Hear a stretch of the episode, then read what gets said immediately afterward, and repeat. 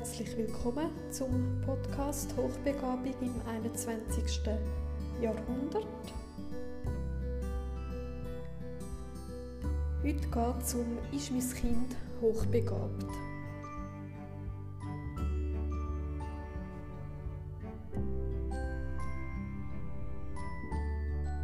Es gibt verschiedene Beobachtungskriterien, Beobachtungsbögen, die man ausfüllen kann, um herauszufinden, ob ein Kind hochbegabt ist. Ich selber arbeite noch gerne mit dem offiziellen Beobachtungsbogen vom Lehrmittelverlag Zürich, wo Joel Hauser veröffentlicht hat. Das Lehrmittel kommt eigentlich überall über in allen Buchhandlungen.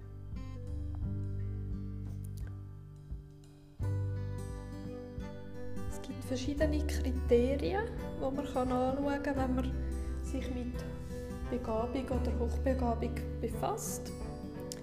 Das Kind beobachten über längere Zeit, sagt das als Eltern, das Kind äh, beobachten, eine Hochbegabung erkennen oder auch als Klassenlehrperson, um das Kind in der Schule beobachten, weil es doch noch viele Stunden in der Schule verbringt, so ein Schüler oder Schülerin. Es gibt allgemeine Merkmale von Begabung oder Hochbegabung. Das sind ganz viele verschiedene. Also zum Beispiel, wenn das Kind schon sehr früh, mit drei, vier Jahren, anfängt eigenmotiviert lesen und schreiben oder rechnen also ohne, dass man ein Kind dazu zwingt, äh, das zu lernen, dass einfach das von sich aus möchte lesen, schreiben, rechnen. Zu den allgemeinen Merkmalen gehört auch eine schnelle Auffassungsgabe. Häufig orientieren sich die Kinder eher an Erwachsenen oder älteren Kindern und haben sehr gute Gedächtnis Leistungen, Gedächtnisfähigkeit. Die Eigenmotivation ist sehr stark, um das hier nochmal zu verstärken. Und auch so der Wunsch, sich intellektuell herausfordernde Aufgaben zu stellen. Häufig haben begabte Kinder auch sehr hohe Ansprüche an sich selber und haben gerne schwierige Aufgaben, die äh, herausfordernd sind. Zum Teil haben dann die Kinder auch nicht so viel Motivation, wenn sie keinen Sinn sehen, um etwas Bestimmtes zu lernen zum Beispiel. Also sie brauchen immer einen gewissen Sinn hinter dem Lernen. Sehr häufig befassen sich hochbegabte oder begabte Kinder auch mit philosophischen, ökologischen oder sozialen speziellen Fragen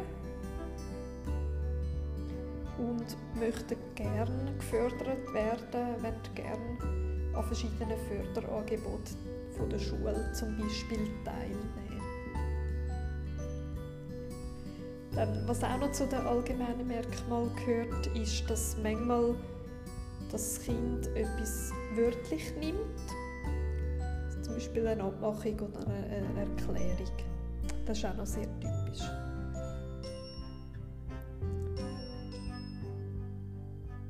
Dann gibt es auch Merkmale von schulisch unterforderten Kindern, also Kinder, die in der Schule zum Beispiel unterfordert sind und wegen dem nicht motiviert sind, könnte das auch sein, dass sie hochbegabt sind. Das muss aber nicht zutreffen oder hoffentlich nicht. Das Merkmal von schulisch unterfordernden Kindern ist, dass sie zum Teil sehr gute Leistungen bringen, aber manchmal auch viele Flüchtigkeitsfehler machen, gerade bei so Routineaufgaben oder Aufgaben, die sie einfach finden, wo sie nicht so fest herausfordern. Manchmal zeigt sich auch ein depressives Verhalten, lustloses Verhalten oder ein Rückzug. Oder dann das Gegenteil, aggressives Verhalten, so ein forderndes Verhalten oder auch ein clownhaftes Verhalten. Manchmal zeigen sich bei schulisch unterfordernden Kindern auch psychosomatische Symptome, zum Beispiel Kopfweh, Bauchweh oder sonst irgendwelche Schmerzen. Häufig ist dann in der Ferien besser. Von der Intelligenz her werden im Beobachtungsbogen verschiedene Intelligenzen angeschaut, zum Beispiel die sprachliche Intelligenz. Wenn ein Kind einen grossen Wortschatz hat, eine Fremdsprache sehr schnell lernt oder sich sehr treffend kann ausdrücken kann, dann redet man von einer sprachlichen Intelligenz. Bei einer mathematisch-logischen Intelligenz hat das Kind eine Vorliebe für Zahlen oder Grössen, hat eine schnelle mathematische Auffassungsgabe und manchmal auch sehr eigene Lösungswege, wo vielleicht nicht gerade so auf den ersten Blick richtig sind. Aber so, wenn wir auf den zweiten Blick schauen, dass die Lösungswege sehr originell sind Was auch zu der mathematisch-logischen Intelligenz gehört, ist ein gutes Abstraktionsvermögen, zum Beispiel das räumliche Denken.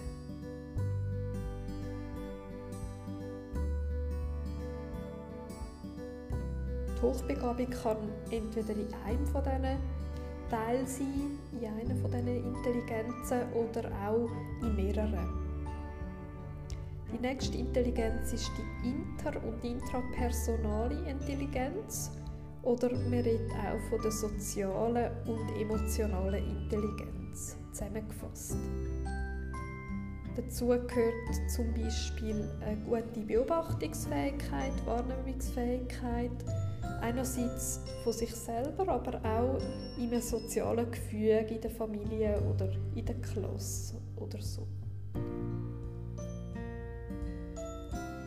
Die Kinder haben auch eine hohe Fähigkeit zu einer Anpassung, sozialen Anpassung. Sie können sich gut anpassen in einer Gruppe, Familie, Schule oder bei Freunden.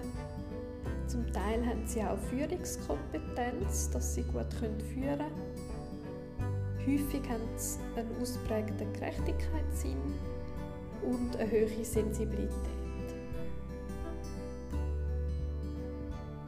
Die nächste Intelligenz ist die naturalistische Intelligenz.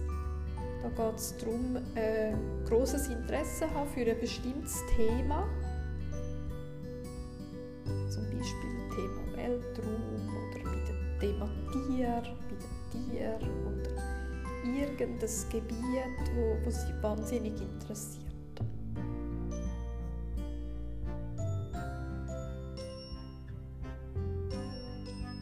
Zu der naturalistischen Intelligenz gehört auch das Wissen,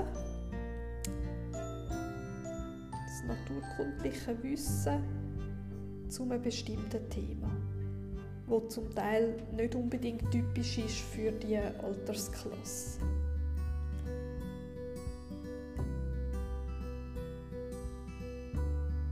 In diesem Bereich gehört auch die Freude am Experimentieren und so das Interesse an verschiedenen Abläufen, sei das physikalisch, technisch oder chemisch, so die Abläufe, dass die interessant sind.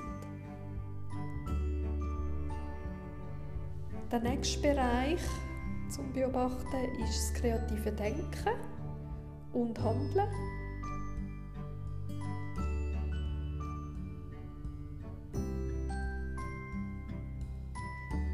stellt das Kind äh, so Fragen, wo dann verschiedene Verknüpfungen zeigen.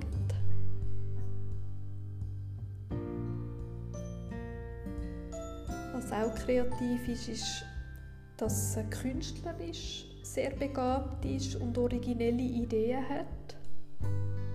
In diesem Bereich gehört auch der Sinn für Humor mit so Wortspiel oder Ironie.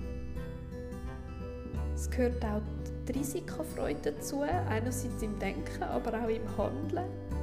Und wie groß ist der Einfallsreichtum? Es geht auch um so eine gewisse, einen gewissen Eigenwillen im Denken und so unkonventionelles Verhalten, zum Beispiel im Rollenverhalten. Was man auch beobachten kann, ist das Arbeits- und Lernverhalten. Zum Schauen, beteiligt sich das Kind in der Familie oder im Unterricht, beteiligt sich das Kind aktiv, lernt das Kind gerne etwas Neues, werden verschiedene Aufträge und Hausaufgaben zuverlässig erledigt. Häufig können die Kinder auch sehr strukturiert und gut planen, selbstständig planen und so altersgerecht planen. Oder sind schon einen Schritt voraus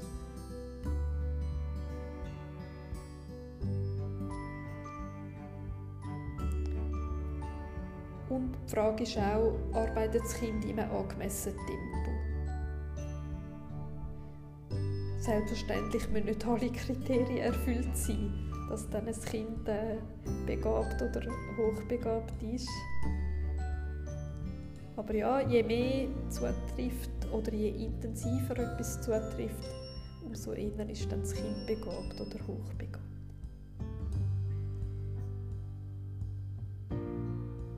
Dann das letzte Beobachtungskriterium ist Sozialverhalten. Sagt das in der Familie oder in der Klasse? Arbeitet das Kind gern in Gruppen, Teamarbeit, Gruppenarbeit und kann es rücksichtsvoll mit anderen zusammenarbeiten? Kann das Kind die eigenen Anliegen und Bedürfnisse einbringen in der Gruppe? Kann das Kind Konflikte mit anderen angemessen und fair lösen? Wird das Kind respektiert? Wird das Kind geschätzt in der Gruppe, in der Klasse oder in der Familie? Und ist das Kind hilfsbereit und setzt sich für andere ein? Das sind so ein paar Beobachtungsschwerpunkte in verschiedenen Bereichen. Ich denke, es macht Sinn, ein Kind ganzheitlich anschauen in allen Bereichen und dann entsprechend dort fördern, wo es eben schon Stärken und Ressourcen hat. In der Begabtenförderung geht es darum, zum nicht defizitorientiert zu arbeiten, sondern ressourcenorientiert in diesen Bereichen, wo eben ein Kind besondere Stärken hat. Und das macht auch Spass, finde ich. Wenn ich dann sehe, wie ein Kind sich kann entfalten in einem bestimmten Bereich und die Ressourcen noch ausbauen. Das ist manchmal unglaublich, was da alles rauskommt am Schluss. Was da alles kann erreicht werden kann. Das macht wirklich Freude.